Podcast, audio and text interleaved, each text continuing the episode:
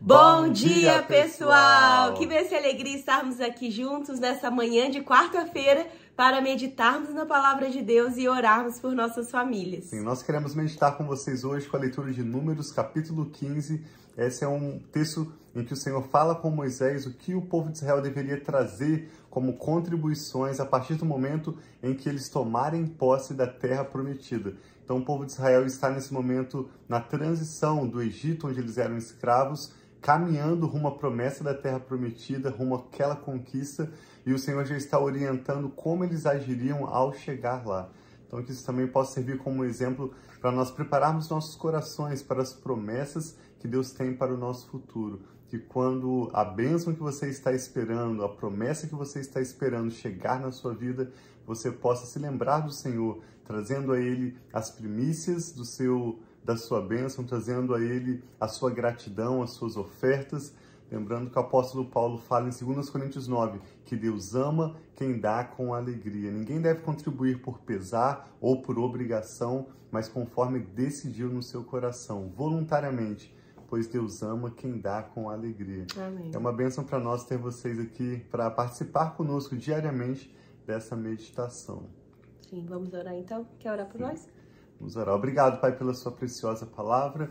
Nós a recebemos com gratidão e fé, pedimos que o Teu Espírito Santo abra o nosso entendimento, fale conosco, Sim, aplique a Tua Pai. palavra, Pai, em nossas mentes e corações, nos dando clareza e revelação. Nós te pedimos e agradecemos em nome do Senhor Jesus. Amém. Então diz assim: O Senhor disse a Moisés: Diga o seguinte aos israelitas: Quando entrarem na terra que dou a vocês para sua habitação e apresentarem ao Senhor uma oferta de bois ou de ovelhas, preparada no fogo, como aroma agradável ao Senhor, seja holocausto, seja sacrifício, para cumprir um voto, ou como oferta voluntária, ou como oferta relativa a uma festa.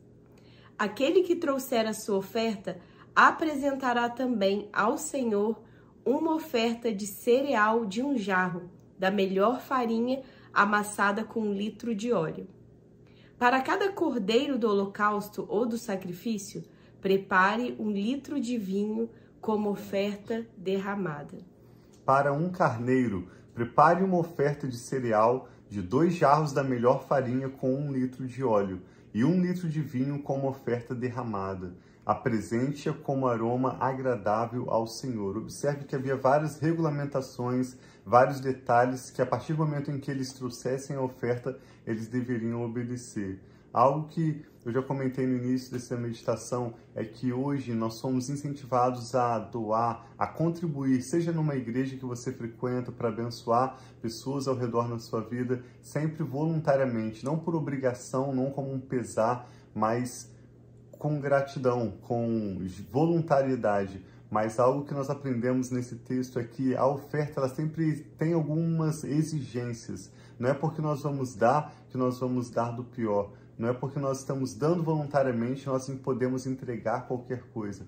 É bastante importante ao fazer uma contribuição você procurar entregar do melhor e pedir ao Espírito Santo orientação também, direção sobre o que até mesmo doar. Quando, você, quando algum de vocês preparar um novilho para o holocausto ou para sacrifício, para cumprir voto especial ou como oferta de comunhão ao Senhor, traga com o novilho uma oferta de cereal de três jarros da melhor farinha amassada com meio galão de óleo. Traga também meio galão de vinho para a oferta derramada. Será uma oferta preparada no fogo de aroma agradável ao Senhor. Cada novilho ou carneiro, ou cordeiro ou cabrito deverá ser preparado dessa maneira. Façam isso para cada animal, para tantos quantos vocês prepararem. Então era para preparar o animal com o vinho, né? Com essa oferta derramada de vinho também. E o que o Senhor está orientando, isso é Deus falando com Moisés para orientar o povo de Israel. Nós queremos que hoje nós ofertamos voluntariamente, mas é sempre importante nós buscarmos ouvir do Senhor o que Ele quer que nós possamos ser um canal dele para entregar às pessoas ao nosso redor ou à congregação da sua igreja, seja o que for a sua oferta. No verso 13 diz que todo que for natural da terra, ou seja, nascido entre o povo de Israel, deverá proceder dessa maneira quando trouxer uma oferta preparada no fogo de aroma agradável ao Senhor. E se um estrangeiro que vive entre vocês ou entre os descendentes de vocês apresentar uma oferta preparada no fogo de aroma agradável ao Senhor, deverá fazer o mesmo. A Assembleia deverá ter as mesmas leis que valerão tanto para vocês como para o estrangeiro que vive entre vocês. Este é um decreto perpétuo pelas suas gerações, que perante o Senhor valerá tanto para vocês quanto para o estrangeiro residente. A mesma lei e ordenança se aplicará tanto a vocês como ao estrangeiro residente. O Senhor disse ainda a Moisés: Diga aos israelitas: quando vocês entrarem na terra para onde os levo e comerem do fruto da terra, apresentem uma porção como contribuição ao Senhor. Apresentem um bolo feito de primícias da farinha de vocês. Apresentem-no como contribuição da sua colheita. Em todas as suas gerações vocês apresentarão das primícias da farinha uma contribuição ao Senhor. Sim, isso nos lembra também que essa lei que nós estamos lendo, lemos em Levítico, estamos lendo em Números, é uma lei que foi dada a Israel quando ele foi criado como um povo. Então, assim, cada nação hoje tem a sua própria lei, e isso inclui o pagamento de impostos e taxas. Naquela época, o governo do povo de Israel se dava através do sacerdócio levítico. As decisões em casos de lei, as decisões em relação à nação avançar, quando eles fizeram a distribuição de terras, tudo isso passou pela palavra de Deus através dos levitas, tanto Moisés, Arão, como depois também os seus descendentes. Então, de certa forma, essa contribuição que o Senhor está orientando a eles que fizessem, tanto nessa ocasião de tomar posse da terra prometida, como no futuro, através das festas sagradas que eles tinham anualmente, essa contribuição também pode ser enxergada como uma taxa ou um imposto que era utilizado para sustentar aqueles que realizavam o governo da nação de Israel. Aí nós vamos ler mais um trecho no capítulo 15 que fala sobre as ofertas pelos pecados involuntários. Verso 22. Se vocês pecarem e deixarem de cumprir todos esses mandamentos, tudo o que o Senhor ordenou a vocês por meio de Moisés, desde o dia em que o ordenou e para todas as gerações, e se isso for feito sem intenção, não for do conhecimento da comunidade, toda a comunidade terá que oferecer um novilho para o holocausto de aroma agradável ao Senhor. Também apresentarão com sua oferta de cereal uma oferta derramada, conforme as prescrições, e um bode como oferta pelo pecado. O sacerdote fará propiciação por toda a comunidade de Israel, e eles serão perdoados, pois o seu pecado não foi intencional. E eles trouxeram ao Senhor uma oferta preparada no fogo e uma oferta pelo pecado. A comunidade de Israel toda e os estrangeiros residentes entre eles serão perdoados, porque todo o povo esteve envolvido num pecado involuntário. Então a lei de Moisés prescrevia que quando um pecado, uma transgressão à lei, por isso quando nós lemos algumas cartas como 1 João, até mesmo Tiago, que inicialmente foram escritas primariamente para o povo de Israel, João fala que alguns pecados não são para a morte. Ele não está dizendo que o pecado não resulta em problema, o apóstolo João está falando especificamente da transgressão da lei, uma exigência da lei de Moisés que não é cumprida. Então, se era algo não intencional, eles poderiam oferecer ofertas pedindo perdão e eles teriam seus pecados perdoados. Agora, veja no caso de um pecado intencional, uma pessoa que sabe o que a lei ordenava e intencionalmente, voluntariamente escolhia desobedecer. Se, contudo, apenas uma pessoa pecar sem intenção, ela terá que trazer uma cabra de um ano como oferta pelo pecado.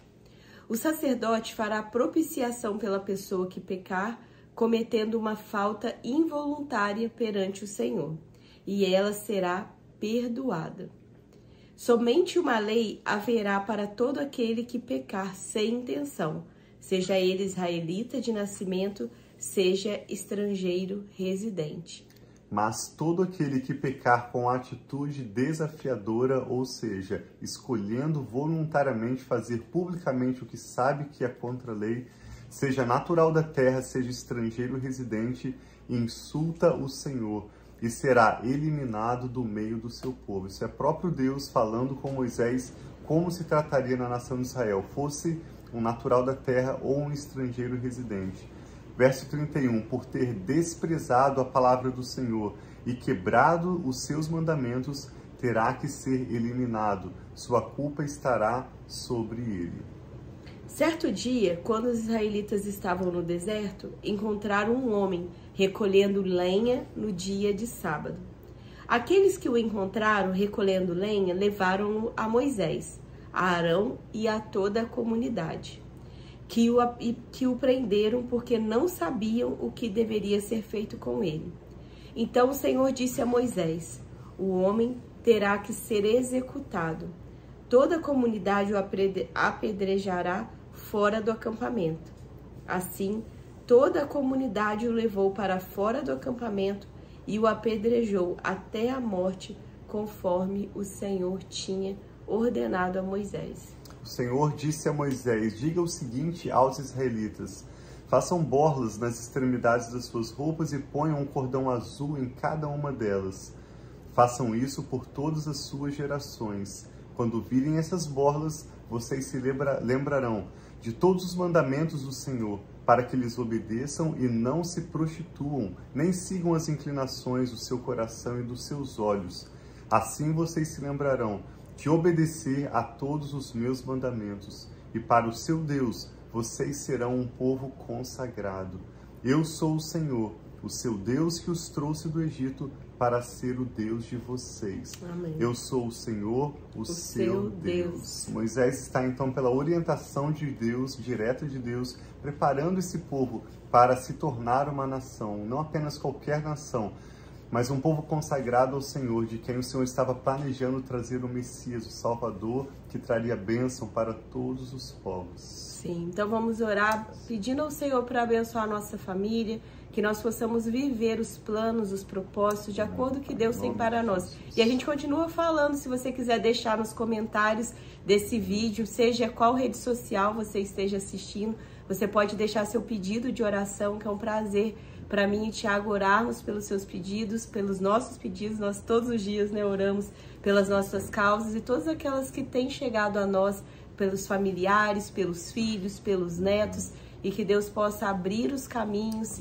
as oportunidades, tudo aquilo que tem realmente sido colocado diante dele com fé. Então vamos colocar, você pode também declarar agora nesse momento junto conosco durante a sua oração. Vamos orar então pelos nossos pedidos. Pai, obrigado pela tua palavra, obrigado pela tua presença em nossas vidas. Obrigado, Pai, por quem o Senhor é. O Senhor declara que o Senhor é o nosso Deus. E nós sabemos, Pai, que o Senhor é o nosso Deus. O Senhor é o nosso Senhor. O Senhor é o nosso Salvador. E nós colocamos a nossa esperança em Ti. Colocamos os nossos olhos em Ti, Pai, como na Tua palavra diz, que aqueles que olham para Ti estão radiantes de alegria, Pai. Que a nossa alegria, Pai, venha do Senhor.